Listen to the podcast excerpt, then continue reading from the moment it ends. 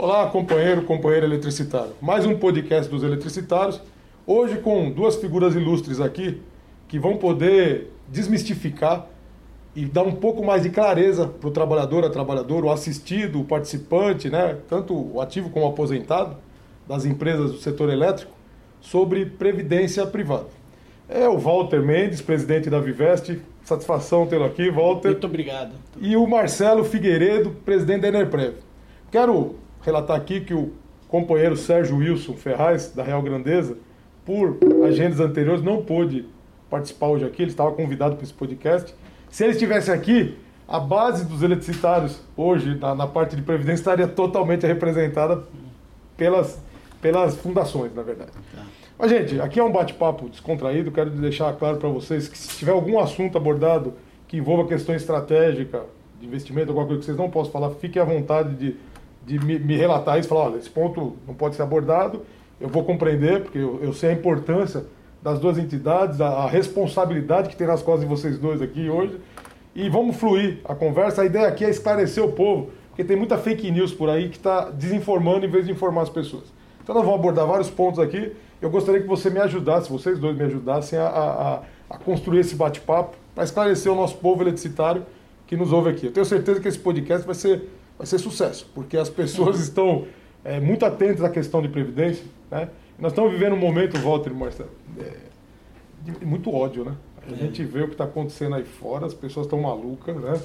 É, muita polarização nas discussões e eu sei que o papel de vocês não é esse. Então, eu queria iniciar nosso bate-papo falando o seguinte: fale um pouco das instituições. Eu vou colocar o Marcelo primeiro, Walter, para falar sobre, sobre a instituição.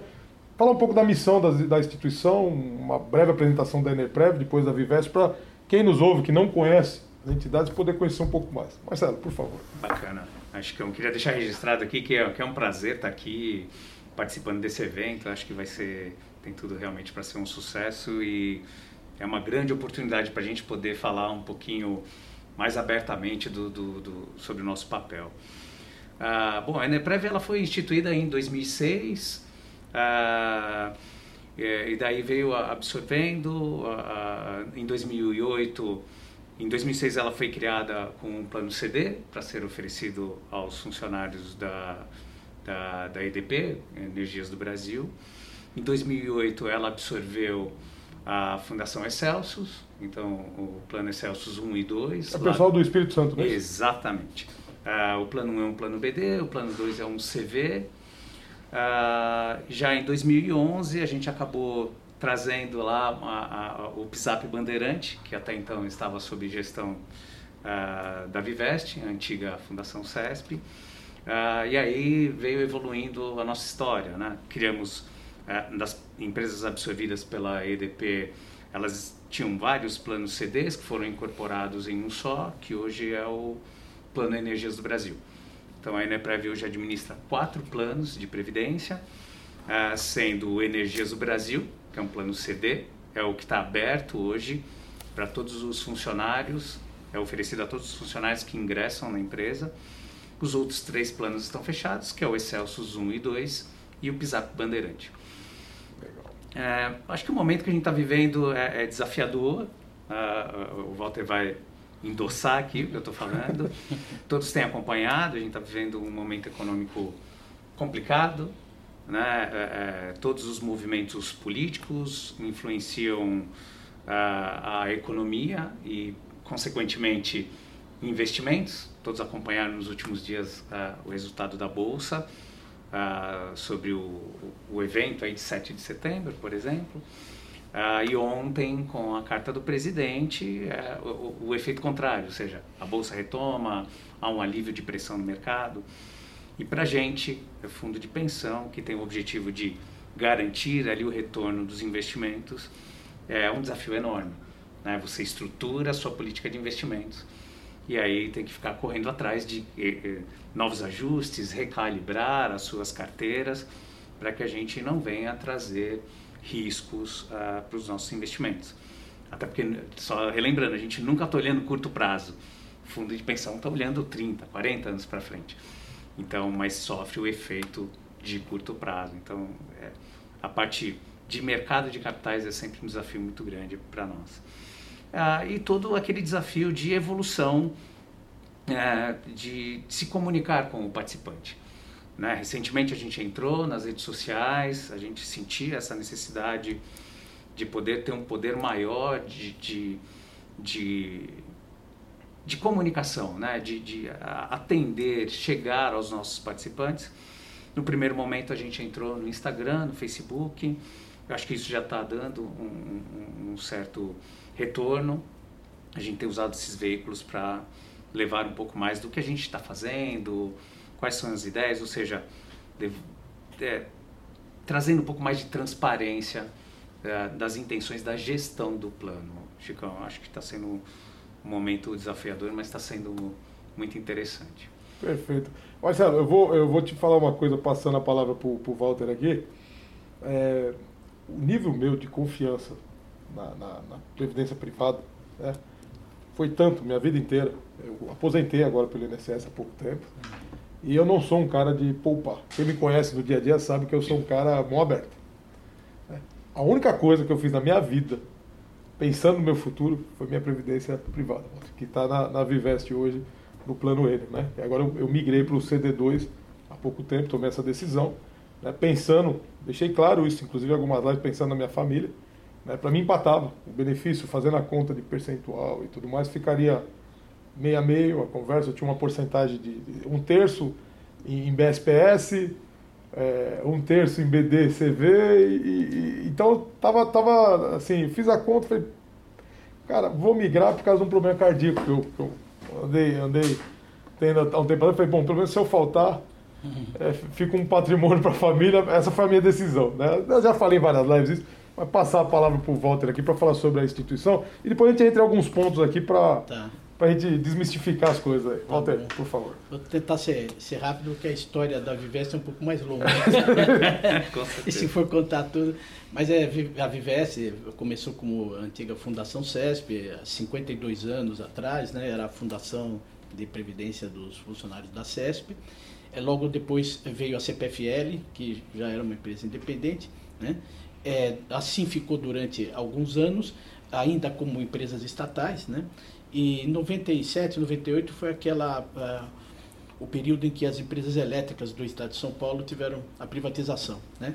E aí, é, enfim, com a privatização, a CESP foi partida em algumas, né, em outras empresas e tudo, e todas essas empresas, a CESP, CPFL, Eletropaulo e todas que surgiram da CESP, né, é, ficaram é, com os seus planos. Ah, perdão, a Eletropaulo também foi cindida em quatro. A Eletropaulo também foi cindida, exatamente. É.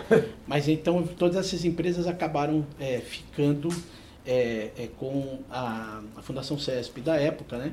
É, a gente teve a, a Bandeirante saiu lá em 2008, né, se não me engano, e enfim, é, mas enfim todas essas, essas empresas ficaram lá. Então hoje a Vivest, nós mudamos o nome no ano passado, depois eu posso falar muito rapidamente sobre isso, mas a Vivest é, hoje é a quarta maior fundação do Brasil, é a maior fundação não estatal, né, que não tem o patrocínio de empresa estatal.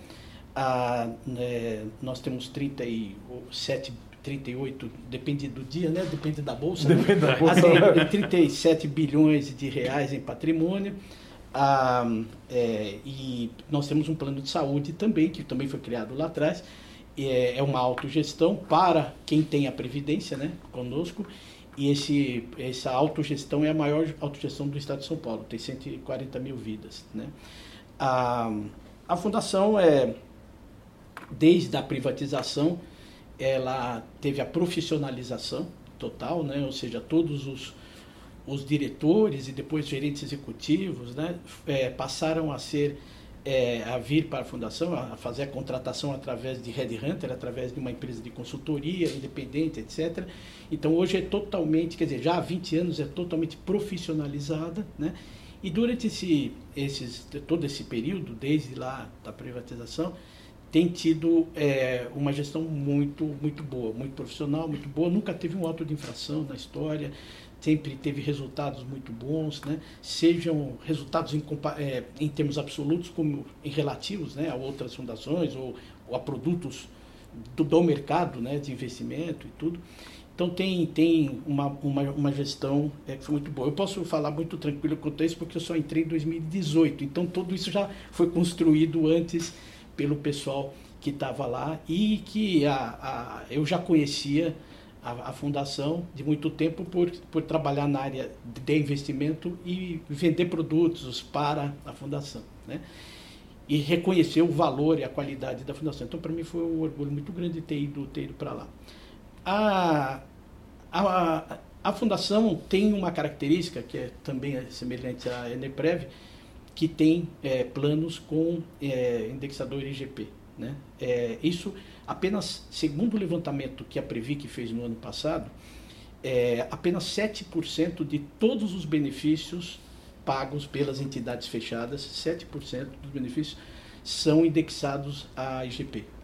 Sendo que a Vivesse representa 55% desses 7%. É mais da metade. É, entendeu? Então, quer dizer, nós, entidades que temos o indexador IGP, somos uma exceção dentro desse mercado. Porque todos os demais, as demais entidades já fizeram essas mudanças de indexador. Em 2010, a, a diretoria da, da Fundação CESP, na época, né, é, já fez a proposta de mudança do indexador, na época não foi aprovado né, é, no Conselho, já prevendo, a diretoria já previa né, um problema de descasamento entre ativo e passivo, porque desde 2008 não há mais títulos emitidos pelo governo indexados ao IGP, mas infelizmente na época não foi aceito. Então, 2000, em 2018, até antes de entrar, começo de 2018, é, foi feito, foi, novamente a diretoria fez a proposta aos comitês gestores para fazer a troca do indexador. E isso foi rolando, enfim, todo mundo sabe, dois planos tiveram a mudança aprovada em, é, oficialmente, a Previc aprovou em, em abril deste ano, né? É, e, e, daí mudaram o indexador, que foi o plano da IMAI e o plano da própria fundação, mas os demais ainda não mudaram. Infelizmente, essa demora nessa mudança gerou um déficit muito grande em 2020, porque a, o IGP explodiu, foi para 23% contra 4,5% do IPCA. E no primeiro semestre desse ano, novamente, explodiu o IGP, teve também uma diferença enorme, perto de 17% do IGP contra é, pouco mais de 4% do, do IPCA também, durante o primeiro semestre desse ano.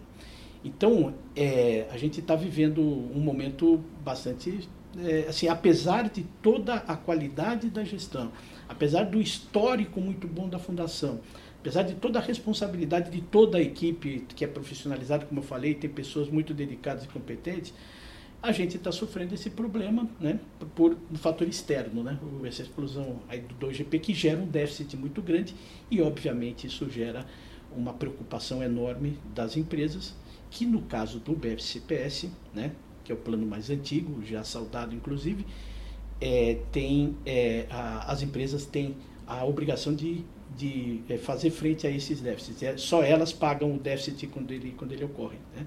E esses déficits em algumas empresas ficaram realmente muito, muito grandes. Né?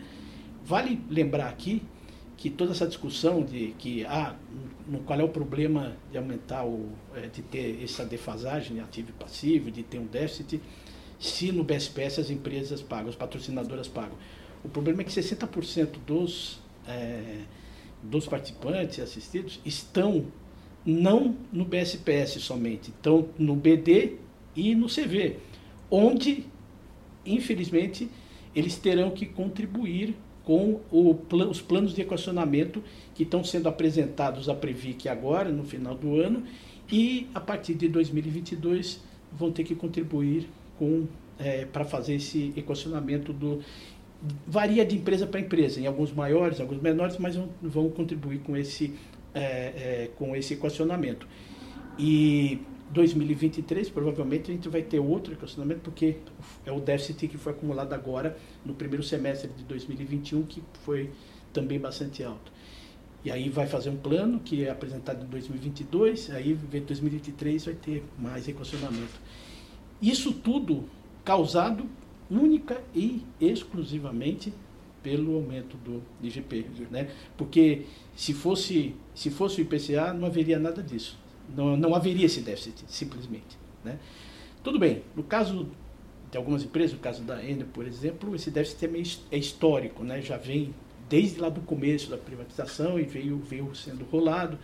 E, veio, e também teve algumas mudanças atuariais, de tábuas de mortalidade, essas coisas todas, e ele foi aumentando. Mas o grande aumento aconteceu agora, agora, em 2020 e nesse primeiro semestre de 2021. Então nós estamos sofrendo esse, esse problema, né? É, e recentemente teve essa notícia triste de da retirada de patrocínio da Enel, né? Então essa é outra, digamos assim, outra crise que a gente está sofrendo aí, né? Mas a, a, a, empresa em si, a Vivesse, está muito bem, né? A gestão está tá fazendo o seu trabalho.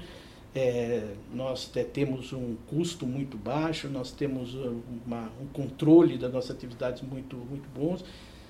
A gente está constantemente aperfeiçoando a gestão, a gestão de riscos, controles internos, etc. Então a empresa está é, indo, digamos assim, muito bem no que ela tem controle. Né? Agora esses fatores externos, aí, alguns a gente não tem controle e esses têm nos afetado bastante. Gente, é, eu vejo a preocupação que o Walter colocou nesses pontos que ele, que ele abordou, Marcelo. E a gente acompanha de longe. A gente sabe que em graus diferentes o impacto em todas as fundações que têm é, indexador em, GPDI socorre. Então, ou seja, essa discussão é, para um técnico ela tem que ser feita. Né? E aí eu vou falar aqui o que eu já falei em outras lives. É, foi bom que o Walter falou, ele chegou agora em 2018 em 2012, salvo engano meu, o Martin, que era presidente que é anterior, é. e o Eusébio chamaram todas as entidades envolvidas, né, todas, associações, sindicatos, e falou: esse ano, se eu não me engano, foi 2012, que casou o IGPDI com o IPCA. Se eu não me engano. Eu não me lembro exatamente, não, mas acho que foi por aí mesmo. Acho que foi 2012. Ele é. falou: agora é o momento que não há o que se discutir que vai dar déficit ou vai dar superávit, ninguém ganha, ninguém perde nessa história. É a hora de fazer a mudança. Porque isso lá na frente vai ocorrer algum tipo de problema, porque já tá, já estamos tendo dificuldade de conseguir papéis. Isso lá atrás, eu fui falar. Sim. Então, o erro, é, o erro, do meu ponto de vista, instituição, sindicato aqui, o erro nosso, do nosso lado aqui, do meu ponto de vista, eu quero colocar, é não ouvir os técnicos. É, é querer fazer política com uma discussão técnica. Que foi isso que eu vi acontecer dentro da, da fundação. Isso não pode acontecer nenhuma, viu, Marcelo? Eu quero, a gente tem uma, uma, uma relação próxima com, com as fundações, a gente conversa bastante. Vocês são muito técnicos e a gente tem que ouvir vocês. Né? Não, não há o que se falar. Né? De, é, vocês são, vocês é, foram treinados, estudaram, se prepararam para discutir esse tema. Aí vem eu, um eletricista, sento lá e vou querer discutir cálculo atuarial. Não, eu posso até me aprofundar, conhecer o tema, entender como funciona o conceito, mas eu não, eu não, eu não tenho a profundidade necessária para falar o que é melhor ou não.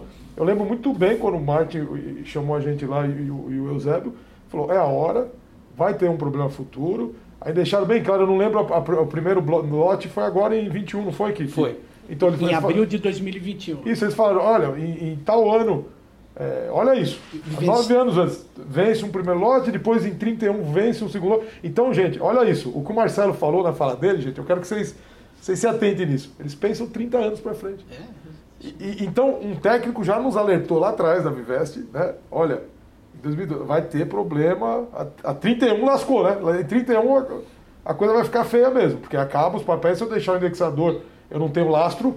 É. Foi. Então, o alerta foi dado.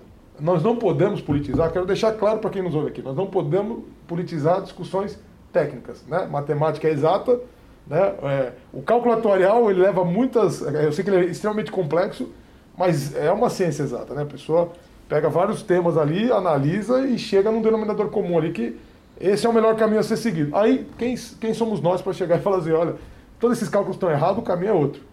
E aí, essa questão do, do, dos patrocinadores, é legal falar para as pessoas que é o seguinte, a, a, conta a conta pode ser paga desde que não seja paga por mim, né? Então, se o patrocinador está pagando a conta, fazer o papel do advogado diabo aqui, que não é nem meu papel, vou apanhar um pouco aqui, eu sei na live falando isso, mas vou falar. Ah, se é a empresa que vai pagar, qual a minha preocupação? Deixa ela pagar. Só que do outro lado tem regras.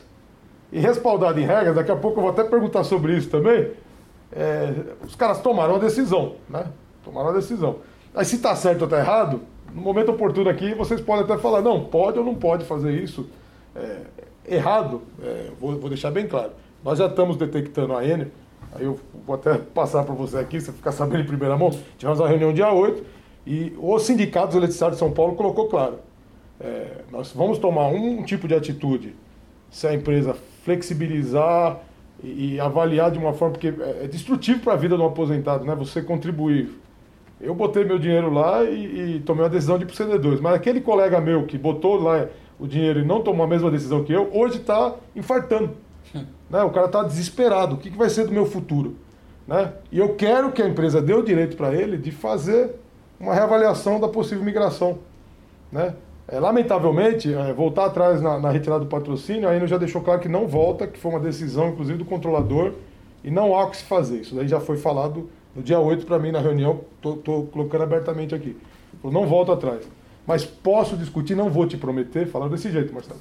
Não vou prometer, mas vou avaliar juridicamente e financeiramente a possibilidade e darei uma resposta antes que eu pedi para eles, antes da Assembleia do dia 22, que é uma assembleia que o sindicato vai fazer para discutir esse tema. A possibilidade, desculpa, de abrir o CD, é isso? Isso, que foi o nosso pedido, né? Para migração. Para migração ou para conversão? Para, para a conversão. Conversão do ativo ou uma migração do, do, do, do pessoal que tem puro Sim. BSP. Então, essa foi a discussão, o tema, é, em alto nível, sabe? Não é nada pessoal. Eu sei das arguras deles lá, aparecendo no balanço o impacto né, da, da, da dos valores da, da dívida com, com, a fundação e tudo mais, do BD, o peso disso na discussão, no momento que eles vão pegar empréstimos do mercado, tudo fica mais caro para a empresa, foi isso que eles alertaram Sim. a gente. O lado de vocês para administrar esse problema, que é terrível, e o lado do trabalhador, a gente a está do lado do trabalhador, eu estou sofrendo com isso. Como eu falei em alguma live, eu orientei minha sogra, porque tinha um valor pequenininho, a não migrar, Marcelo. Falei, imagina isso, você dentro de casa, a, minha esposa, olha, minha mãe não entende muito disso, cara, é pensionista. Chicão, dá uma olhada aqui, por favor, no RMI da minha mãe, eu sento com a minha sogra, olho, faço as continhas lá, falei, olha, dentro do que eu venho passando para todo mundo que me pergunta, não vale a pena, o valor que a senhora tem é muito baixinho, né, tem idade elevada, né, pensionista, o valor tá, é considerado é muito baixo, acho muito arriscado. Eu acho que vale a pena a senhora ficar e se todo mundo que, que tem a condição melhor migrar, é, dentro do que a empresa falou, não, não tirar a retirada de patrocínio, não acontecerá nada, todo mundo fica estável, né? É. Diminui a dívida da empresa, diminui a pressão, chega num nível de tranquilidade, ficaria tudo bem. Não foi o que ocorreu. Estamos é. vivendo esse momento de pressão terrível aqui e agora estamos tentando achar uma saída junto à patrocinadora, que aí como sindicalista eu estou conversando Sim. lá, não tem nada a ver a, é, né, não, vamos, não vamos discutir isso aqui, que não, não é nem o fórum, nem o momento e não Sim. tem pertinência nenhuma. O papel da fundação é cuidar do nosso dinheiro, Sim. zelar por ele, aplicar da melhor forma possível, esse é o meu entendimento, vocês me corrijam se eu estiver errado, e buscar a melhor forma. Agora, é, temos que falar aqui, gente, nós fomos alertados pela Viveste, não por essa direção, pela anterior, que isso aconteceria. Então, é, era favas contadas, né? Foi teimosia. Né? A birra é burra, viu, gente? A birra é burra. Ah, a gente. Chicão, acho que você colocou muito bem esses pontos, esses pontos. Mas a gente alertou, a Vivesse, né? Eu lembro, a Fundação Centro alertou lá em 2010, 2012. E vem alertando. Né? Vem, mas vem alertando. Sim. E 2018, né? novamente veio um processo oficial de mandar essa proposta para os comitês gestores e nós fizemos uma campanha muito grande disso, de discussão no conselho, discussão nos comitês gestores, debate, e conseguimos que dois comitês gestores votassem a mudança do índice, fossem para a Previc e a Previc aprovasse, como eu falei antes. Interessante colocar o seguinte, que a Previc demorou um ano para aprovar essa mudança, porque existia um entendimento lá na Previc mais antigo, de que os, os, os assistidos, é, que não poderia ser mudado o indexador para os assistidos. É um entendimento assim histórico lá mais, mais antigo. Só que é, é, eles perceberam que isso não fazia muito sentido, até por é, já um posicionamento que o STJ tomou em 2015, outros posicionamentos técnicos, jurídicos tal que foram feitos ao longo desses últimos anos, e eles resolveram mudar, não é? ou é, assumir uma outra postura, um outro entendimento, só que isso demora um certo tempo lá da instituição. Nesse período, nessa época, o que foi colocado, que você falou das redes sociais, né, é que estava é, demorando porque era ilegal, porque tinha irregularidade, e a gente toda, é, e a diretoria fez essa defesa, não só a diretoria, a equipe toda da UFES fez uma defesa de que isso não era ilegal, era regular, podia ser feito. né? e acabou sendo aprovado. A Previc, a gente dizia, se for ilegal, se for irregular, a Previc não vai aprovar. Perfeito. E a Previc aprovou. Não só a Previc aprovou, como o CNPC, Conselho Nacional de Previdência Complementar, que é o nosso órgão regulador, fez uma resolução que colocou uma pá de cal nesse assunto e disse, sim, pode ser mudado o índice, o indexador, mesmo para os assistidos. Né? E o plano que tiver o indexador no regulamento, o regula, o, o, é, esse índice, esse indexador tem que cumprir certos requisitos. São três grandes requisitos. Né? O primeiro é que seja um índice conhecido no país, etc., seja um índice utilizado, não pode ser qualquer índice. Isso é tudo bem. Segundo, que seja um índice, isso é mais importante, que reflita preços ao consumidor. Porque você está falando de um indexador para restaurar o poder de compra do benefício do assistido. Então ele, ele tem que refletir preços ao consumidor. E o, o, o, último, ele tem que ser um índice que beneficie o equilíbrio entre ativo e passivo. Né? O IGP não cumpre nenhum desses últimos dois. Ele é um índice que é 70% dele é, é composto por preço no atacado, né? Então, é, não tem, é, é, não reflete o preço ao consumidor. E segundo, ele não beneficia o ativo e passivo exatamente porque não existem mais títulos indexados ao IGP. Então, como você bem falou, é uma questão técnica que não deveria ser politizada, porque quando você politiza uma questão técnica, você pode levar a, a decisões erradas, né? tomadas de posição erradas. E isso tem um custo, tem um preço lá na frente. É o que, é o que hoje estamos pagando. E o segundo ponto que você falou que eu queria ressaltar aqui, porque é muito importante, é essa questão de que quem, numa retirada de patrocínio, quem se prejudica e, é, mais são aquelas pessoas, como você disse da sua sogra, que tem uma reserva pequena. Porque essa pessoa, esses que têm reserva pequena, as pessoas mais humildes, elas é, precisam do mutualismo do, do plano BD, porque a reserva delas talvez não dê para ela viver o resto da vida tá certo? É, e hoje as pessoas vivem mais, né? Cada vez mais, sim. tá certo? Quem tem reservas altas, ele, ele sim teria a, a, uma vantagem em retirar, é, em fazer a, a migração. Primeiro que podia acessar imediatamente 25% dessa reserva e usar esse dinheiro para aquele bem que entendesse, ajudar um filho, fazer alguma coisa e tal. Segunda coisa que ele não vai, como você bem falou, não vai perder o seu poder de compra porque ele, a reserva é alta, mesmo que ele tire um percentual pequeno, ele consegue manter o seu padrão de vida. E terceiro, ele vai no plano CD, isso é muito importante, ele pode deixar essa reserva para a família quando ele morrer. No plano PD, a única coisa que acontece é que o pensionista, a pensionista que eh, fica vivo, né, recebe 60% ou 70% daquele benefício que, que ele recebia antes. Mas a reserva que ele acumulou com o pagamento, com as contribuições dele e as contribuições da empresa, ele não acessa mais. Então aquilo fica para o plano. No plano CD, quando ele morre, quando ele vem a faltar, esse recurso vai para a família ou para quem ele bem indicar. Tá? Então, é, se a gente tivesse uma consciência social né, do assunto, os grandes, as grandes, as pessoas que têm grandes reservas deveriam pensar um pouco e falar, bom, eu vou mudar, até porque eu não preciso desse mutualismo.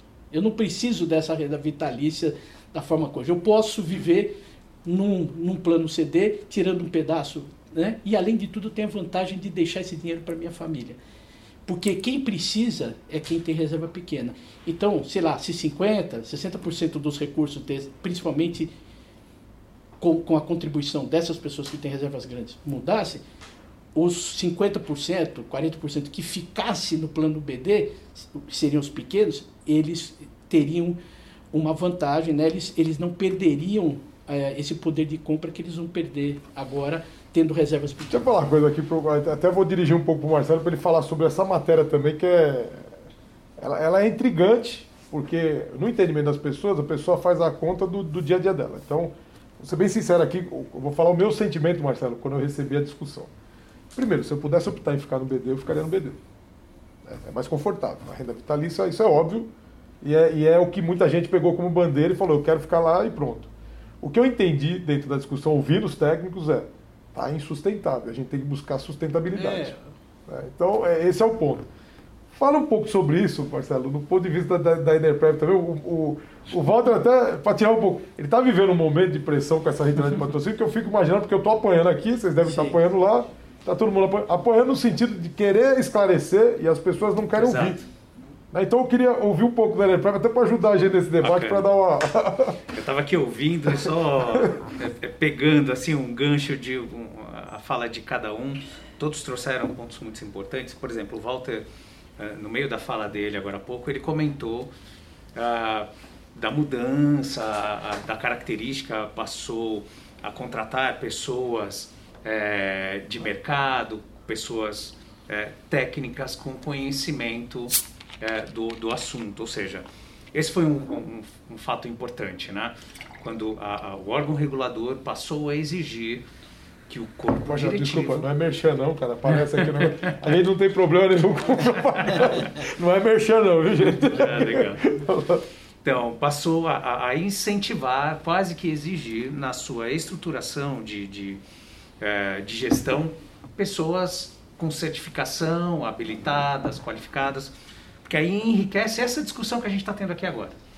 Né? Então, onde a gente chega num momento crucial, onde a discussão é até rever indexadores de plano. Então, uma estrutura técnica facilita muito, traz qualidade para esse tipo de discussão.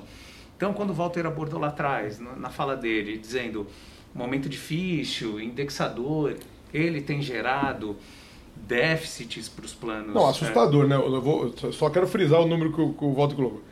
Ou seja, nós estamos meio, meio que querendo remar contra a maré. Só tem 7% de todos os planos no IGP né, em cima do... E 55% desse 7% é impacto da, da, da Viveste. Da Viveste Ou seja, cara, então, nós estamos querendo negar o, o, o que o, o inegável. O, o inegável. Desculpa, que, você me ajudou. O que, que acontece, Chicão? É. Desculpa, e, e, só, só e, e, historicamente muitas entidades tinham o IGP como indexador, mas isso. elas foram mudando. É o que eu vou comentar um pouco, Walter. Desculpa, Marcelo, não, desculpa. é isso mesmo, a gente vai complementando aqui o outro. Uh, então, nessa, nesse conhecimento técnico chega uma discussão rica nesse ponto, que é assim, ó. Hoje os planos que estão com seus indicadores voltados ao IGPM ainda, por vários motivos, eles têm apresentado déficits, mas não por um problema estrutural do plano, é conjuntural. Então, o indexador é, é, que compõe a sua meta atuarial, ele já ele, ele não comporta mais. É. Então, a, a gente tem sempre feito um paralelo com as oportunidades de investimento no mercado, mas acho que a gente tem que dar um passo atrás, né? Quando esses planos BDs é, é, foram constituídos lá atrás, antes de 99, 98, são planos bem antigos, o IGPM ele era praticamente um dos indexadores, um dos índices oficiais de medição de inflação. Ah, e eram muito utilizados para plano de saúde, por exemplo, e contratos de seguradoras. E aí os fundos de pensão eles eram muito vinculados a esse negócio.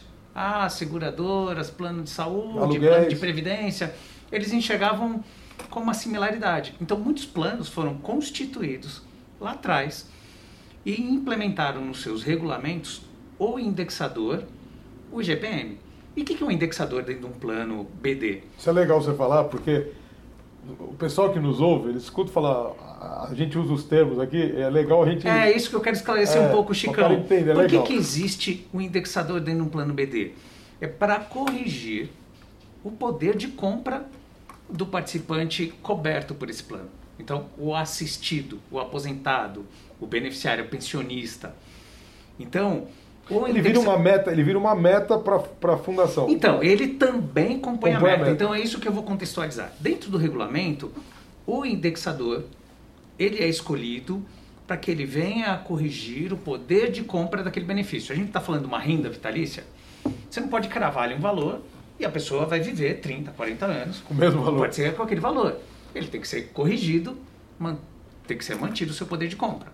Então, na época, os regulamentos idealizaram, muitos deles, o IGPM, assim como alguns o INPC, alguns o IPCA. Eram índices de inflação uh, da época, todos eles. O que, que acontece? Esses, no, no, caso aqui, a gente discutindo o IGPM, eles eram para corrigir poder de compra. Uh, além do poder de compra, uh, do, do, participante, ou seja, a correção do benefício anual, ele compõe também o que a gente chama meta atuarial do plano, que é o quê? Uh, a meta ela é composta por esse índice de inflação mais um juros, que é para cobrir aumentos, projeções salariais enquanto os participantes estão na ativa, eles vão tendo projeções salariais, aumentos, eles vão ter correções tábuas atuariais. Uh, então, tem vários fatores atuariais que aí são cobertos por essa meta atuarial. Então, voltando um pouco, o índice de inflação ele é basicamente para corrigir o benefício do, do, do, assalariado, do aposentado. Então, olha a importância disso. É, é, reposição de inflação. Ao, ao, longo do tempo, foi se percebendo que o seguinte, o IGPM ele passou a ser utilizado na sua composição mais para contratos é, industriais, da, da, ali do, da indústria, do comércio. Hoje ele é praticamente utilizado para alguns contratos de prestação de serviço de aluguel. Então, quando vocês estão discutindo lá, um exemplo, com as patrocinadoras, ninguém vai lá discutir no, no acordo coletivo como inflação o IGPM. É sempre o IPCA, ou no uhum. máximo o INPC. Sim. Então, eu, a gente tem mesmo esses dias várias matérias falando assim, puxa, o assalariado, boa parte não está conseguindo 100% de reposição, porque nos acordos coletivos tem ficado abaixo do IPCA. Ninguém usa como referência o IGPM. Então aí entra aquela discussão dizendo o seguinte: ah, os assalariados, os, os beneficiários dos planos têm o direito ao IGPM cravado ali no regulamento. Na verdade, não. Na época foi instituído um índice de inflação, que alguns escreveram no seu regulamento IGPM, mas a ideia era um índice de inflação para corrigir o benefício. Hoje, por exemplo, o índice de inflação que, que o Ministério da Economia utiliza para traçar as suas metas de inflação e direcionamento da economia é o IPCA. Todos os títulos do governo, de, de, de dívida do governo, são lastreados ao IPCA, ou até mesmo a própria Selic. IGPM não mais.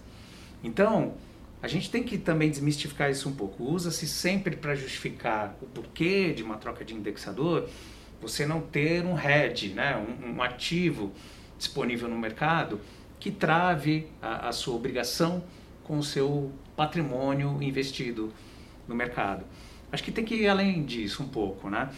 É, eu acho que os, esse índice de GPM já não reflete mais o que é a economia, a, a, a inflação sentida pelo beneficiário do plano. Então, é o, é o, consumidor de até 40 salários mínimos, é o IPCA. Né? A gente está falando o tempo todo. Ontem divulgou lá que a inflação fechada aí do período desse ano está acima de 9, quase é. batendo dois dígitos. Dois dígitos. A gente está falando de quê? IPCA. Toda sexta, toda a correção da cesta básica é observada em vários pontos a composição de IPCA. O IGPDI ele tem 60% composto pelo IPA, que são produtos industrializados. Commodities é, entra nessa composição. O impacto do dólar, o dólar vai, flutua e. Exatamente, a commodities com... ba balança isso. 10% é o INCC, o Índice Nacional de Construção Civil, que tem sofrido um boom aí ultimamente, porque como a Selic está baixa, estimula a construção civil, as pessoas compram, às vezes, imóvel até como investimento, é uma taxa baixa, o Índice Nacional de Construção Civil dispara, commodities dispara.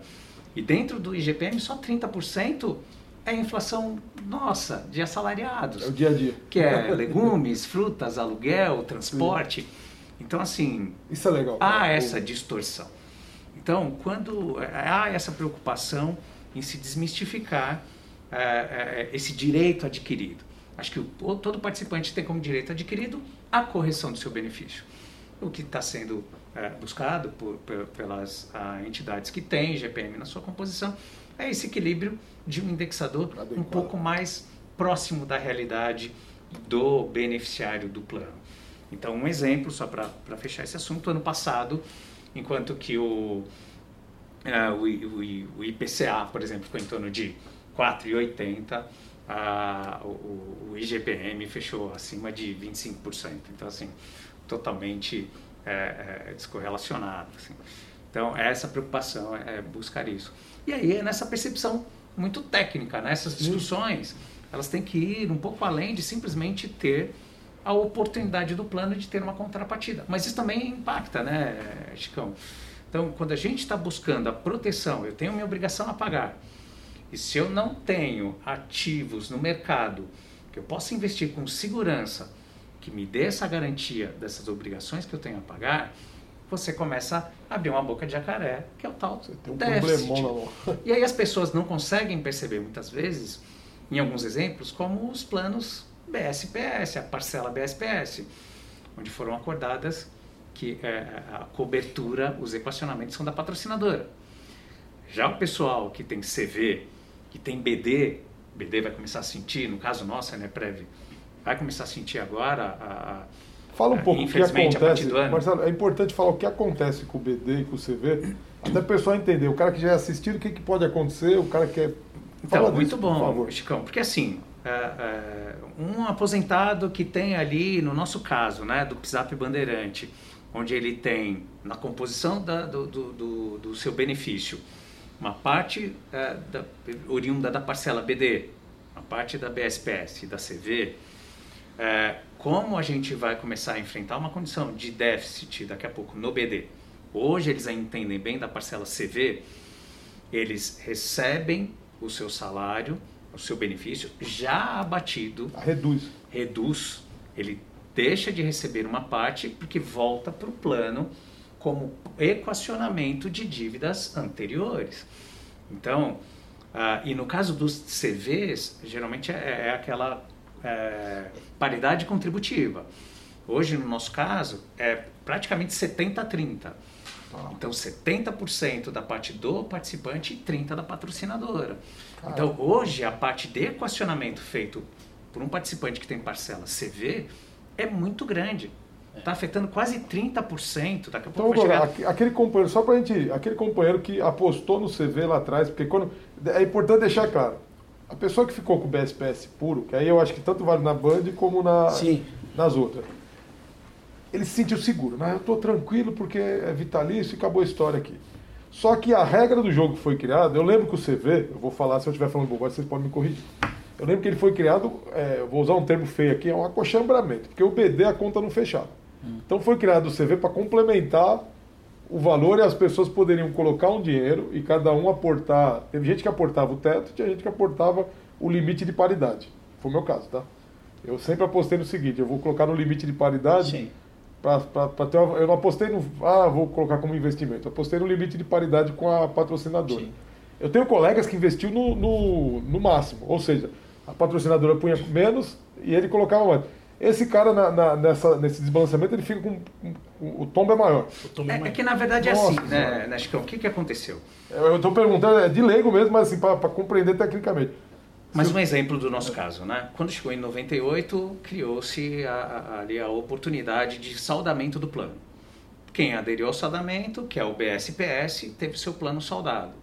Quem continuou ligado ao plano, aí depois Foi ele continuou como BD e ele tinha a oportunidade, inclusive, de complementar com o CV. Com o CV. O que, que acontece? É porque assim, no regulamento é para o BD, até 70% do salário a empresa, é, é, o participante contribui e a empresa faz uma contrapartida tá.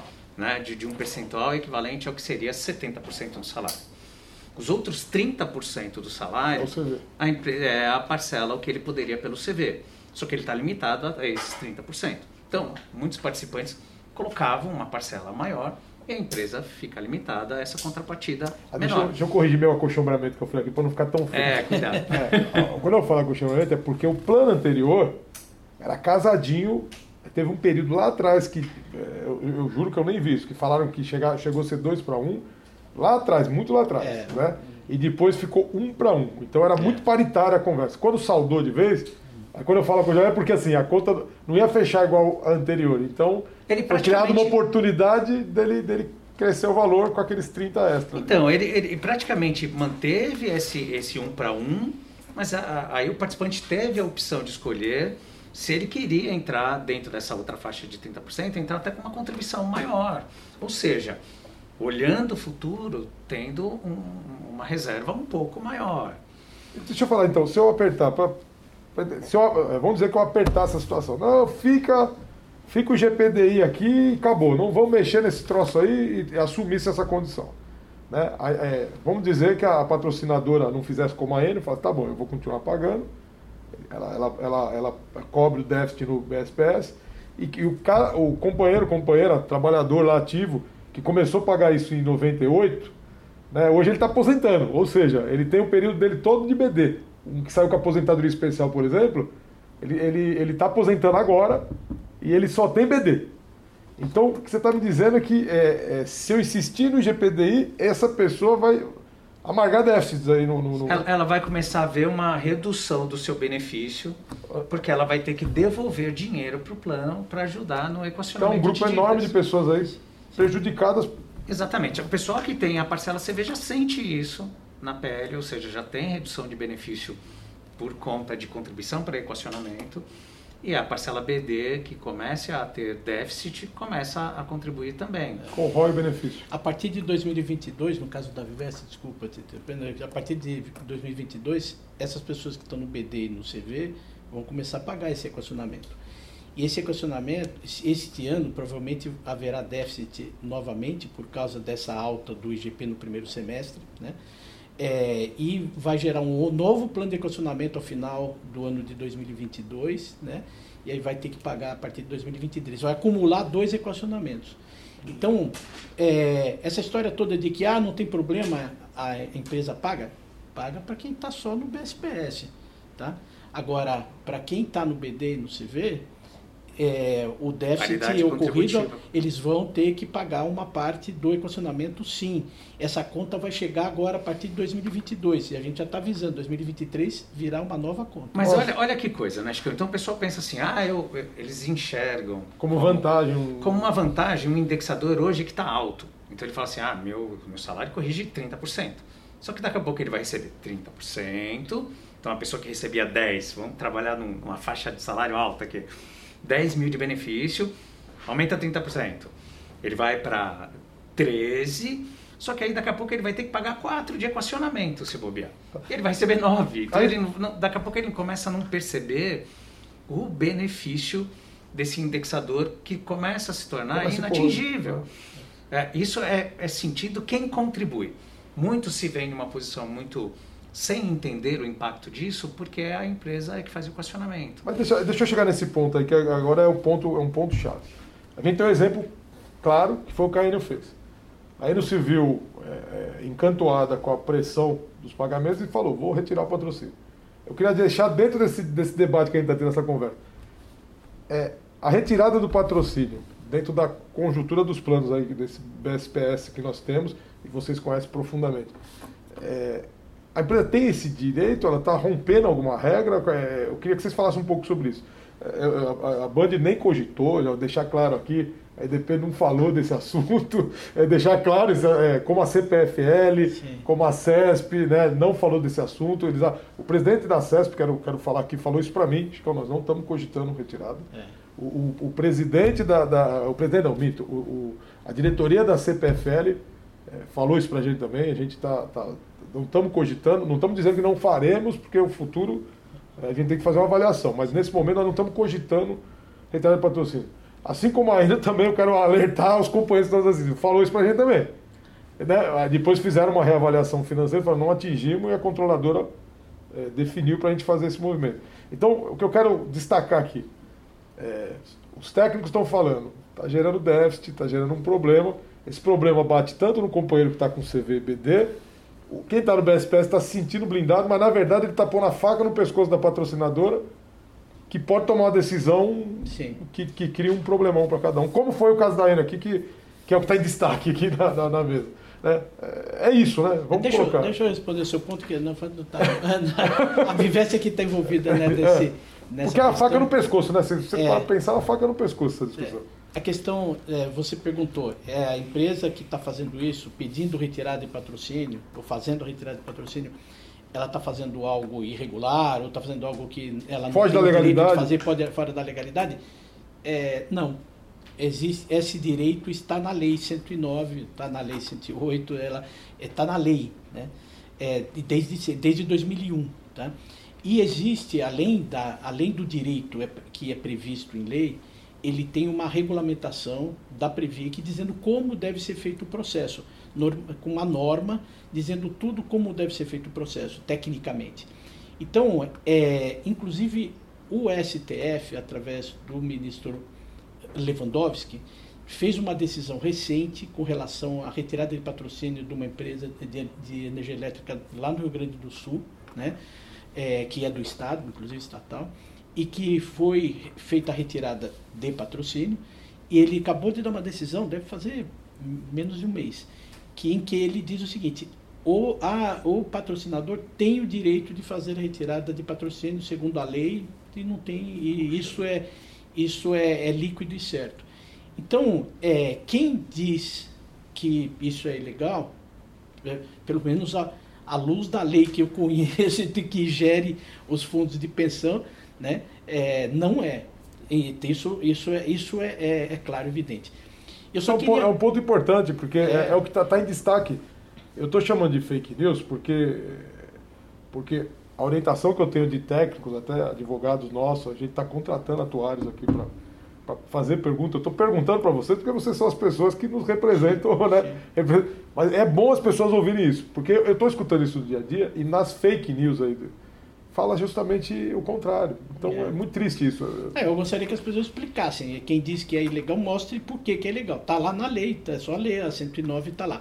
Agora, eu só queria levantar um ponto aqui, que eu acho que o, o os comentários que eh, a gente fez até agora aqui nessa parte de indexador tal foram bastante técnicos e tal e, e bastante esclarecedores mas eu queria só mencionar eh, aproveitar aqui as, esse, a, a, oportunidade de dizer que em relação ao processo de troca de indexador a Viveste contratou três estudos um estudo atuarial um estudo legal sobre a resolução é, é, lá do CNPC, a 40, que fala sobre essa questão, e, e, também contratou um estudo econômico sobre essa comparação do IGP, do IPCA, que você colocou muito bem aí na sua, na sua fala.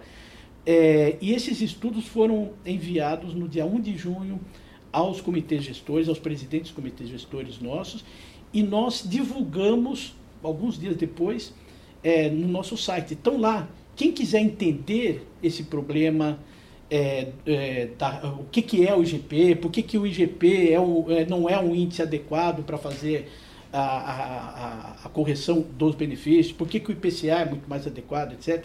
Se quiser entender quais são os, os deveres dos administradores dos fundos de pensão em ao que é, o que é colocado na resolução número 40 do CNPC, recente, que foi divulgada agora em abril, está lá também um estudo do escritório Matos Filho, mostrando um grande escritório de advocacia, né, que tem responsabilidade no que está falando, tal, mostrando quais são os, os direitos e os deveres. Em resumo, esse, esse escritório ah, é, de advocacia, ele diz o seguinte, pela resolução número 40, a mudança do indexador, para quem tem IGP, não é, um, não é um, uma opção, é um dever. Entendi. Entendeu? Porque a resolução diz claramente. É, lembra que eu falei que o IGP não cumpre os requisitos lá da resolução do 2040? Sim. Eles falaram isso. Com relação a, a, ao que é o IGP, o que é o IPCA, essa questão toda econômica, né, que você colocou muito bem, é, tem um estudo do, é, feito por um economista muito famoso, José Júlio Sena, que é doutor em economia, etc é, foi do Banco Central, foi diretor do Banco Central, é, é professor na FGV do Rio, Renomado. etc. É um, uma autoridade no assunto, ele fez um estudo, está lá o trabalho no nosso site. E na parte atuarial foi feito um estudo da Mercer, né, que também é uma empresa super conhecida, internacional, etc., um estudo atuarial de longo prazo mostrando os problemas que a continuidade da indexação do IGP pode ter e depois foi feita uma atualização pela nossa própria área atuarial, que aliás é muito boa, tem pessoas muito, é, enfim, que fazem, fazem um trabalho muito sério, é, que atualizou esse trabalho para, é, em relação a, a 2020, né? o que aconteceu em 2020 com relação ao, ao IGP e IPCA. E lá nesse trabalho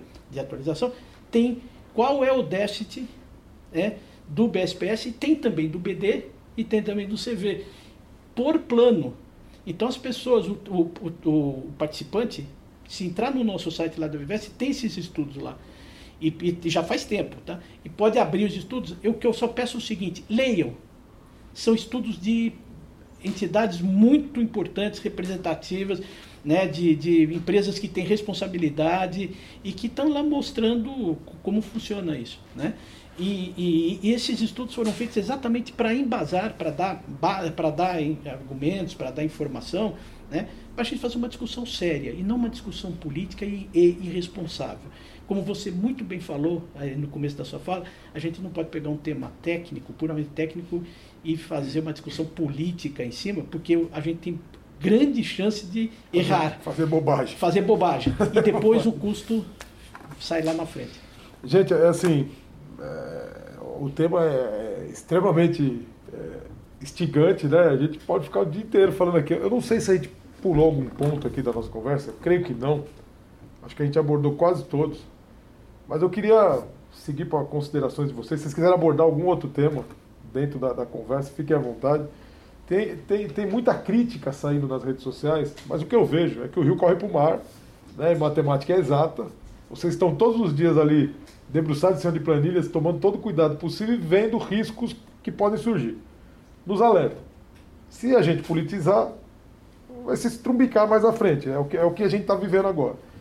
E, e, e o momento, eu acho, é, para distensionar, para os colegas que tensionaram, eu estou falando isso para aqueles que é em torno aí de 2.500, 3.000 no, grupo Vivesse que estão criando um, algum tumulto. Eu percebo até pessoas de empresas que não retirou patrocínio, falando de não migrar, de discussão ainda de migração que ainda não foi nem aberta, que ainda está em discussão.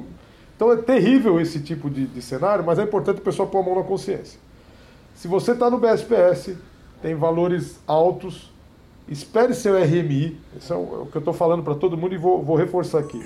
Faça seu cálculo, faça seu cálculo e verifique se você consegue, fazendo a migração, recebendo um percentual, eu digo, por tempo determinado, pode ser que seja bom para alguns. Se a pessoa tiver com algum problema de saúde muito sério e tudo mais, a pessoa pode querer retirar antecipadamente de valor. Mas eu, eu desaconselho. Eu falo para as pessoas, faz um percentual para garantir igual o seu benefício. Se aritmeticamente chegar nisso, não há por que não migrar. Eu venho falando isso todo o tempo, que eu, desde o início dessa discussão de migração, que surgiu, é, tanto, até teve um movimento na Enerprev também de, de, de migração, depois vocês é, voltaram. Né? Não, a gente cumpriu o período, é que foi durante a pandemia, é, não, isso atrapalhou. Isso, depois se quiser até comentar um pouco sobre isso, eu acho que é importante nas considerações, mas o meu ponto é, é, eu não vou é, furtar as pessoas de poderem avaliar o seu futuro, esse é um ponto. Então a migração acho que deve ser discutida sim, sim. e reavaliada. É, eu tenho muita preocupação na questão da retirada de patrocínio, para onde vai esse dinheiro?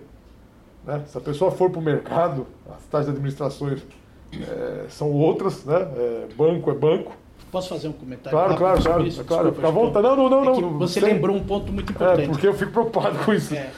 para onde o cara vai, né? Onde que ele vai ficar? É o seguinte, muita gente diz assim, ah, mas o que, que a fundação, né, que a Vivés pode fazer agora, nesse momento, aí não está retirando patrocínio, tem gente que se acha abandonado e tal.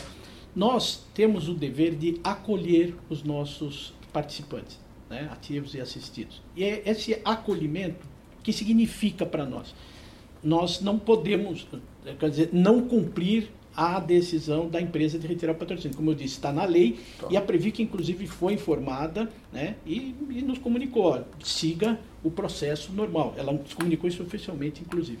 Mas, enfim, é, o que nós podemos fazer? Orientar as pessoas, mostrar o que, que significa essa mudança, o que significa essa retirada, quais são os efeitos que isso tem, e orientar as pessoas com aquilo que você falou, olha você você vai receber o recurso, o que, que você pode fazer com ele, ou se você é, for para o mercado, tem um efeito, se você pegar esse recurso e mantiver na fundação, tem quais são as consequências, e você citou um ponto super importante. A pessoa pega esse dinheiro e vai para o mercado, por exemplo, faz uma portabilidade para um PGBL é, se ela vai para um PGBL, faz a portabilidade, ela não paga imposto de renda. Sim. Se ela for pegar esse dinheiro e for investir onde ela bem entender, no fundo de ações ou qualquer outra coisa, for para o consumo, ela vai pagar o imposto de renda. Põe na conta corrente ainda dela, tem, paga o imposto. Ainda tem mais essa, Sim. tudo bem. Mas digamos que ela faça a portabilidade e vai para um PGBL, né? No PGBL, hoje, os PGBLs que têm uma carteira parecida com a carteira dos nossos planos, tá? eles têm uma taxa média de administração em torno de 1,75%. É, eu vamos, vamos dizer que você consiga achar um plano mais com uma taxa de administração mais baixa, 1,5%. Tá? A pessoa está lá, se aposentou, tem 65 anos, vai viver até 85. Normal hoje as pessoas viverem né, esse, esse tempo. Digamos que vai viver aí 20 anos. Em 20 anos, a pessoa que pagar uma taxa de administração anual de 1,5%, ela vai pagar 35% de taxa de administração. Ou seja, ela vai entregar 35% da sua rentabilidade para o banco que vai fazer essa, essa gestão. No nosso caso, a Vivesse tem o Família Invest. Pode ser que seja autorizado entrar em outros planos, sim, sim, no sim. CD2, etc., mas hoje ainda não é. Mas hoje. É, é uma o, alternativa. A alternativa que nós temos já aberta, tá. oficial, é o Família Invest. O Família Invest tem uma taxa de administração de 0,2% ao ano. Acumulando isso em 20 anos, dá 4%. É 35% contra 4%. Então veja a diferença que uma pessoa vai, o que ela vai ter que pagar no mercado. Ou seja, uma pessoa que hoje tem o seu recurso lá administrado pela fundação, né, que ele conhece, que ele sabe como administra, que ele conhece as pessoas que administra, ele conhece o Jorge, Jorge Simino, que é o nosso diretor de investimento né, há 15 anos e tal, que tem uma, um desempenho excelente, que faz uma gestão super responsável, muito bem feita e tal. Ele conhece quem é a Vivesse. Além disso, ele tem uma taxa que é imbatível no mercado. Por que, que a pessoa vai, vai correr para o mercado e vai, vai pagar taxas dessa hora? E o outro risco, maior ainda, é a pessoa pegar esse dinheiro e consumir. Ela vai pagar imposto de renda e consumir, vai esse dinheiro todo sumir com o tempo. E aí ela não vai ter dinheiro para bancar a sua aposentadoria. Então, é preciso muito cuidado. Então, o que a Vivesse pode fazer numa situação dessa? Acolher as pessoas, informá-las, mostrar esses riscos, mostrar os custos, mostrar tudo, né? E dar uma alternativa. Olha, você pode aqui investir no Família Invest, está aqui. Não, como perfeito. é que funciona? É assim, assado? Como é que é a taxa de administração? Qual é a política de investimento? E a gente vai continuar dando essa, essa, a, essa transparência que você não tem em outras instituições aí do mercado. Você não tem essas instituições nos bancos. Bom, já vou até adiantar, vou colocar no meu discurso, que eu não venho falando da, do Família Invest, das discussões, dos debates na rede social, vou, vou implementar. É, é confesso que não, não, não falei nem da taxa, 0,2%. 0,2%, baixíssima. É. Né? Eu estou buscando, aqui como eu falei, a, a, reabertura do CD2, que a taxa é, é suportada pela, pela patrocinadora na, dentro da regra. Eu estou buscando isso, que aí nem o 02 a pessoa paga, é o que a gente está buscando. É, as pessoas que estão insistindo em manter como está, eu quero deixar claro que, é, baseado no que a gente conversou aqui, se a retirada não é ilegal, é, a gente pode bater bumbo, fazer bagunça, fazer ir para a justiça, a chance de perder é enorme se não for ilegal. Quem vai decidir é um juiz, não, não há que se fazer. Sim. Podemos ir à justiça, mas a chance de tomar um revés é grande. Então o que eu peço é assim, o futuro a gente não brinca com o futuro da gente. Como eu falei, eu sou mão aberta, eu nunca investi, eu nunca guardei, eu tenho um único, um único imóvel que eu moro, é, é, entendeu? Eu tenho um único veículo, eu não sou aquele cara que quer. É, e aí minha preocupação é essa agora, se der ruim, o que, que eu faço? Né? Eu apostei tudo na, na, confiança que eu tenho nos nossos fundos. Né? O que, que eu faço? Né? Não, não tenho muito o que fazer. Então, muita responsabilidade na decisão é o que eu, é o que eu peço para os nossos amigos que nos ouvem. Esse processo, desculpa, só para completar, esse processo vai durar um ano e meio para fazer a retirada, no mínimo um tá. ano e meio. Tá? Nesse tempo todo, nós vamos fazer várias lives, nós vamos atender as pessoas lá na Vivesse, nós vamos é, fazer é, é, boletins informativos, o nosso site vai ter um, muitas informações a respeito, perguntas e respostas, ou seja, nós já fizemos uma live né, recente, logo depois, alguns dias depois do anúncio, né, já marcamos uma nova live, se não me engano vai ser dia 30 de setembro, né, e, vai ser, e nós vamos fazer várias dessas, exatamente para informar as pessoas. Com sentido. Nós estamos abertos lá, é o nosso dever informar as pessoas. Tá? Agora, é, não adianta lutar contra a maré, né? Você contra a maré. Então é, é, você vai se dar mal, você pode ficar afogado, né? Ou seja, a, a, a retirada, é, pelo menos, tá, tá. ela está na lei, tá, ela é legal. Ela, nós, nós, o Vivesse, nós temos que cumprir a lei. Se, se a gente não, não cumprir essa lei e não fizer o processo, a Previ que faz uma intervenção vai lá e faz. Isso, isso já havia Me permite, acontecido. permite fazer, falar uma coisa aqui para passar para o Marcelo a palavra aqui. É, esse tensionamento que ocorreu levou a, a, esse problema que aconteceu. Né? Eu sei que na, na IDP, a IDP, na Enerprev, é, os portugueses eles têm, um, eles têm um, um, nível de compreensão diferente, um jeitão de tocar diferente. Eu posso falar isso porque eu, eu convivo, eu dialogo com, a, com, as direções das empresas. Cada um tem um estilo de tocar as coisas. A IDP costuma ser mais. mais é, queria usar a palavra mais correta, não está não tá vindo, mas eles, eles são mais tranquilos. Eles não gostam de movimentos muito abruptos. A, a Enel, a gente já vem vendo, desde que eles chegaram, eles são. Eles são no momento para o outro muda tudo. A terceirização toma uma decisão, pá, troca uma empresa daqui, faz um movimento. É, é, os movimentos são, são, são, são drásticos. De um momento para o outro, tudo pode mudar. Tá aqui nem CBN. Né? Eles fazem os negócios de uma hora para outra. Aí depois o movimento é mais, parece que é mais calculado, mais lento. Eles não fazem as coisas muito rápido. Mas tem que fazer. Pelo que, que eu estou entendendo, as mudanças. É, se tem GP, é, problema de GP, vamos, futuro próximo, não estou querendo colocar você na, na saia justa, não, Marcelo. Você pode responder, não pode, mas assim, no meu entendimento aqui, nós vamos, não dá para fugir do debate.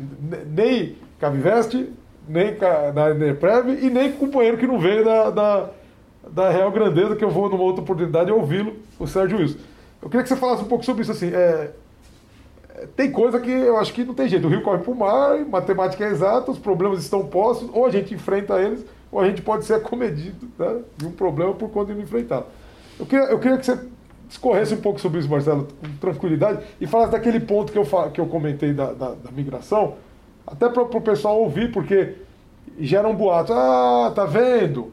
Ah, lá aconteceu uma coisa, pode acontecer outra, isso aqui. Não, são momentos, são decisões distintas. Deixar claro que cada entidade que está aqui é uma entidade, as patrocinadoras são patrocinadoras distintas, e a discussão é feita em, em, em, governanças diferentes, gente. Então, a gente só trouxe aqui porque os problemas vividos né, da economia e tudo, me parece que são idênticos, né? Se salvo engano meu, Marcelo. Mas é isso mesmo. Eu queria que você falasse um pouco mais dessa questão da Enerprev, até porque o problemão que está acontecendo na, da, da, com a gente na Vivesta, eu sei que está repercutindo grandemente. Vamos lá. Vamos Legal, lá. Chico. Até assim, para quem vai ouvir né, pelo podcast, para deixar claro quem falou o tempo todo sobre retirada. Sim, sim, sim. sim, sim. gente, é a Vivesta. Eu não quero deixar, não quero deixar o pessoal da Enerprev saia justo aqui em momento algum. Só para esclarecer. E, Marcelo, deixar claro aqui uma coisa, cara. Eu quero deixar claro. O diálogo com a EDP está havendo, do mesmo jeito que a gente dialoga com a ENA, a gente dialoga com a EDP e o diálogo, os, os pontos de, de, vista do sindicato foram colocados para a EDP também, da mesma forma que foram, foram colocados para a Enel, e foram colocados para a CPFL, e foram colocados para a CESP. Então o sindicato, né, quando ele se manifesta, ele, não, ele não tem dois pesos, duas medidas, né? Ele tem um, um posicionamento. E o posicionamento não, não muda. O que volta é o posicionamento da outra parte, né? Que aí é o ponto que, que diferencia um pouco. Eu, eu, eu quero te passar a palavra, por Legal. favor, Marcelo. Então, a. Uh no caso, algumas essas discussões que, são sempre saudáveis, é, tem que ser sempre revisitadas uh, pela entidade. Algumas discussões com participante, algumas discussões com patrocinadora. Mas, por exemplo, o que a Eneprev tem feito, uh, é, em 2019, uh, iniciou-se né, o, o, o, o, processo de discussão da, da migração como uma oportunidade. É, em 2020 executou-se a, a, abertura a, da migração voluntária do plano PSAP Bandeirante para Energias do Brasil. Foi um momento é, complexo, a, a, economia afundando por conta de, da pandemia, é, os ativos, até os ativos é, de menor risco, os ativos de renda fixa, sofreram rentabilidades negativas. Então, isso dificultou muito a, a nossa abordagem aos participantes e o esclarecimento a, das oportunidades colocadas na mesa nesse processo de imigração. Então, acho que um, um ponto muito importante, Chico, a ser explorado no futuro é, por vocês, junto com a gente, é um esclarecimento maior do, do que como funciona um plano BD e como funciona um plano CD. Né? Às vezes vocês têm falado aí um pouco de reserva, quem tem reserva baixa, reserva alta, qual é a vantagem? Quem tá... Eu não olho dessa forma. Eu acho que assim, é o momento de cada um e as oportunidades entre os planos. Então, é, resumidamente falando, um plano BD, ele te garante uma renda vitalícia. Você, participante do plano, ao falecer, dependendo da característica do plano, você passa para o seu, seu companheiro ou companheira 50% ou 60% desse seu benefício. Uh, e tem um percentual para quem tem filho menor. Uh, o companheiro ou companheira faleceu, acabou o benefício, encerra-se por aí. Então, os atuários ficam ali torcendo e calculando quando que o pessoal vai morrer, se morre antes, para sobrar dinheiro para pagar o benefício para o outro. Seguir a régua. É mais ou menos como funciona no INSS. Já um plano CD, ele é um plano mais moderno, ele é, é e, e ele traz muitas outras vantagens. Você comentou em alguns pontos falando de moléstia grave. A gente mesmo está fazendo uma revisão do, do, do, do, plano energias, do regulamento do plano energias, onde um ponto, um ponto que a gente vai incorporar é um acesso mais fácil e rápido ao patrimônio quem sofre de moléstia grave. Porque a gente entende que assim é um patrimônio do participante acumulado por ele e que se ele se vê num momento de necessidade para tratamento de uma moléstia grave, ele pode tomar a decisão de acessar ali esse patrimônio para se proteger ou até mesmo para prolongar sua vida.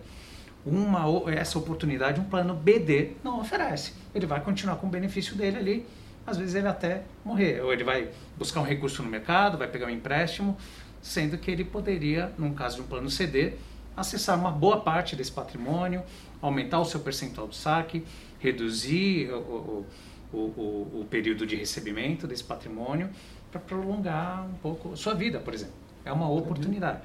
Então, existem é, é, vantagens diferentes é, para cada característica de plano. Isso é muito importante. Isso, quando é bem esclarecido, dentro de um processo de imigração, as pessoas tomam decisões mais tranquilas, de uma forma mais, mais estruturadas não ouvindo ah, o companheiro, o amigo do lado, o que, que você vai fazer? E ele decide igual sem nem saber se aquele, aquilo realmente o atende. Então, voltando um pouco à sua pergunta, né? Então, a Eneprev junto com a EDP é, conduziu o plano de imigração, é, teve, eu, eu, eu, caracterizaria como, como bem sucedida a migração, a gente conseguiu migrar 17% do patrimônio, dentro de todo esse contexto de pandemia, distanciamento, a gente não podendo sentar com as pessoas, explicar de uma forma é, mais próxima, teve que ser tudo conduzido à distância, mas foi um processo muito bem conduzido e, de certa forma, deu um, bom resultado. Mas até olhando do aspecto do participante, que teve a oportunidade de ir para um plano mais moderno, mais acessível, onde ele dá até a proteção, ali o colchão, de enxergar o seu patrimônio não está dentro de uma reserva mutualista. Ele enxerga a sua conta, o seu patrimônio acumulado e até aquela percepção como seguro. Ele faltando, a sua família tem acesso a todo aquele montante que, que lhe pertence. A gente está vivendo agora uma etapa que é o processo de troca do indexador. Isso é só cumprindo um rito junto à Previc, 180 dias não está definido, isso vai ser votado só em novembro, então não há uma decisão a respeito disso, a gente só está manifestando uma intenção dessa troca, assim como o Walter falou da Viveste, nós também temos uma área no nosso site, onde tem todas as informações a respeito dessa troca do indexador, perdão, todos os estudos elaborados, toda a defesa, o que demonstra a importância a, a, a dessa troca, mas que ainda será votada em novembro pelo Conselho. Essa decisão é realmente do Conselho. Ah, e isso é uma ação que assim partiu do fundo de pensão. Aí é um ato de gestão nosso. É a gente dizer Bonitão. uma legislação atualizada, onde realmente provoca diligência, ou seja, o, o, o, dirigente do fundo de pensão ele tem que tomar essa ação para causar, proporcionar a sustentabilidade do plano, a continuidade do plano, o equilíbrio do plano. Né? Não vou entrar aqui no aspecto técnico, né? mas falando em equilíbrio mesmo técnico e possivelmente até partir para uma situação futura de superávit. Hoje, uma situação que a gente não consegue por conta de um indexador que está totalmente é, fora da, da, da realidade. E mantendo, da mesma forma, o poder de compra do participante ele vai ter ali a inflação reposta. Então, assim, não estamos é, com isso buscando ferir nenhum direito, é, trazendo nenhum ônus para o participante. Agora, esse assunto retirada envolve só a Viveste perfeito, e a Enel perfeito. atualmente. É bom, frisar, é bom frisar, é bom a EDP frisar, é bom frisar. não fala disso, não tem essa discussão conosco. ela tem percebido a importância dessa mitigação de risco com a troca do indexador, ela tem acompanhado isso, vê com bons olhos essa, essa ação da Eneprev na, na, na busca de equilíbrio e sustentabilidade do plano, mas ela só tem acompanhado eh, realmente até aí. Não, não tem sido discutida é, essa situação de, de retirada, não está no nosso... É, eu, eu, eu, vou, eu vou falar aqui abertamente para o nosso público aqui, a posição do sindicato não é nem das fundações e nem das empresas, tá? A posição do sindicato para as empresas que a gente caminhou. A gente caminhou uma casadinha para todas as empresas dizendo o seguinte, olha, eu topo discutir e apoio a discussão da troca do indexador, levando em consideração os papéis, os investimentos que vocês têm, proporcionalizando. Né? Nem para sobrar, nem para faltar. É, então seria aquele 70, 30, no, no, caso de alguns planos, tem outros planos que é um pouco mais, outros menos. A gente mandou uma carta dizendo isso para as empresas, tá? para as patrocinadoras. Topo discutir isso, porque eu sei que isso é, reduz o, problema futuro. Abertura de migração, topo. Empresa que tinha fechado, como o próprio caso da Enel, eu pedi para reabrir eu pedi, mandou uma carta pedindo a reabertura da migração, que eu entendia que muita gente ia se arrepender de não ter migrado, mas a empresa não, não, não acatou. E o outro ponto, a não retirada de patrocínio. Entendeu? Garantir, pelo menos por um tempo, a não retirada de patrocínio. Por quê? Levando em consideração a duração dos planos. As pessoas estão envelhecidas, as pessoas. O cálculo atuarial que você falou que o atuário fica fazendo conta lá e olhando a régua, é bem isso. E se der uma tranquilidade, ó, foi o caso da CPFL, seis anos. É. Né? É, nos, nos deu um documento dizendo isso né, que se, se atingir seis anos, eu, eu abro a migração, discute a troca do indexador e, e coloco seis anos. Se atingir a, a, a meta de. Eh, não colocou de 50%, do, não, não. Eh, ela colocou a meta de. de, de, de não, é de, não de valores, mas sim de redução de, de, de impacto. Né? Que é diferente. É, você está aumentando, está aumentando o juros, já vai mexer na, na, na no cálculo. Sim. A gente sabe disso, não é, não é montante que ela está discutindo, ela está discutindo redução de impacto. Se reduzir o impacto. impacto atuarial, né? Atuarial, ela, ela, ela, ela topa dar seis anos de. Que é diferente de você falar migração de 50% das reservas. Hum. É, é um outro, uma outra discussão. E nós compramos essa, essa discussão, topamos, conversamos com os conselheiros e, e orientamos os conselheiros a votarem favorável no conselho da, da. Os três conselheiros deu uma bafafá isso mas é matéria para um outro podcast se a gente for falar sobre isso. Mas é um posicionamento que o sindicato adotou aqui e vai adotar, eu quero deixar claro isso aqui registrado, que a gente entende que é uma, uma postura responsável e de enfrentamento do problema que vocês deixaram muito claro aqui para as pessoas. São dois técnicos de peso que conhecem a matéria, que estão vivendo o dia a dia do problema e passou aqui para vocês o, o, que acontece de fato. A gente estendeu um pouco mais do que o normal do podcast, mas a matéria permite isso e eu, e eu tenho certeza que a audiência não vai ser prejudicada pelo tempo, porque as pessoas querem ouvir vocês falando. E eu vou fazer mais um pai bola aqui para vocês é, fazer uma consideração final mesmo, uma despedida e a gente encerrar o podcast, gente, que já, já, já estamos demais. Quem que você quer conhecer? Eu começo? Fica à vontade. É, eu, tô, é, eu não vou me alongar, claro, a gente já, já falou bastante, mas eu queria, antes de tudo, agradecer essa oportunidade de estar falando com todo o, o público aqui de vocês, que certamente é, é bastante gente, né? É, e a oportunidade aqui de discutir com o Marcelo foi muito legal. E, é, e dizer que, é, para finalizar, eu peço que as pessoas é, atentem para as informações oficiais. Perfeito é, se quiser, você lê rede social, você fala com os amigos, não sei o quê, tudo bem. É, um, é, é questão de cada um. Agora, acesse a, a, o nosso site, veja as informações oficiais, porque nós, os dirigentes das fundações, nós respondemos civil e criminalmente, segundo a lei, pelas, pelo que a gente faz lá na fundação. Então, essas informações né, que nós passamos são informações oficiais que a gente tem responsabilidade pelo que está falando. Né? Então, eh, leiam o nosso site, os boletins, é, leiam esses estudos que eu falei que estão lá, relativos à mudança do indexador, acompanhem as notícias no, pelas fontes oficiais. E aí, se você quer ler as redes sociais, tudo bem. Mas faça a sua cabeça, né, conhecendo todas as informações e não só um lado. Né? Perfeito. E, e, e leve em conta que quem está falando na rede social não tem, não responde a ninguém, não tem responsabilidade nenhuma pelo que está falando, ninguém vai cobrar deles. Agora, quem está falando lá oficialmente na fundação responde a Previc, responde a todo, é, a, a, a, todo mundo. A gente, como eu falei, tem uma responsabilidade muito grande pelo que fala. Então, só peço isso, que as pessoas é, é, ouçam todos os lados e principalmente leiam as nossas informações oficiais. Concordando ou não, tudo bem, não é problema, cada um tem o seu juízo. Mas, por favor, conheça os argumentos antes de formar a sua opinião. E novamente agradecer aqui a oportunidade, Chicão, foi muito, foi muito interessante. Muito obrigado. Não, imagina, Walter, eu que agradeço. Eu Mas também quero aproveitar para agradecer, Chicão, a, a, a, o bate-bola aqui junto com o Walter também. Acho que é uma, foi uma oportunidade incrível para a gente é, a gente ter essa chance né, de falar um pouquinho sobre o nosso trabalho, o trabalho sério que a gente procura fazer. E é o momento que a gente está vivendo é esse, né? A era da informação, a gente vê muita desinformação, né? A gente percebe que grupos de WhatsApp que poderiam estar ajudando, trazendo apoio à divulgação de informações interessantes e fidedignas, acabam é, muitas vezes sendo mal utilizados, mas isso é um mal é, da sociedade hoje, não é só do Brasil, enfim, é um negócio a ser combatido. Então, fica o mesmo convite, né?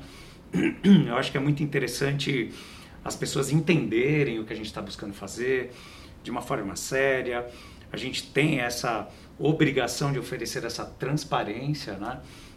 Números e informações oficialmente disponibilizadas aos nossos participantes. É, é, também os convido a nos acompanhar e, e torcer para que a gente tenha novas oportunidades para fazer esse bate-bola e, e trazer informações para o nosso público envolvido. Obrigado, Muito legal. Pessoal, é, esse é foi mais um podcast dos eletricitários, elucidador.